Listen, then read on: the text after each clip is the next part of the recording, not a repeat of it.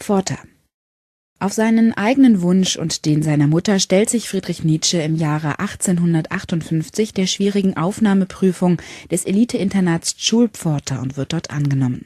Natürlich ist er darauf sehr stolz, doch anfangs plagt ihn starkes Heimweh und es dauert lange, bis er neue Freunde findet.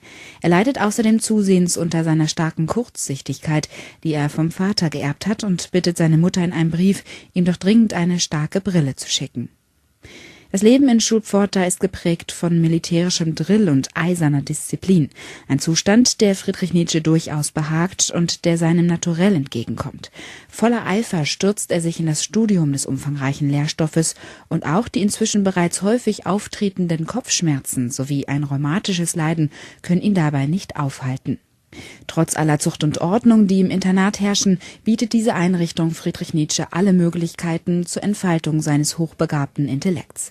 Er liest John Paul, Friedrich Hölderlin und Lord Byron, formuliert zu den von ihm studierten Schriften eigene Theorien und Gedanken und schult auf diese Weise seine scharfe und pointierte Polemik, die später einmal sein Werk auszeichnen wird durch den Kontakt mit den Werken zahlreicher Philosophen und Freigeister gerät die Religion, die in seiner Kindheit und in seiner Familie eine zentrale Rolle gespielt hat, in den Augen Friedrich Nietzsches mehr und mehr in die Kritik.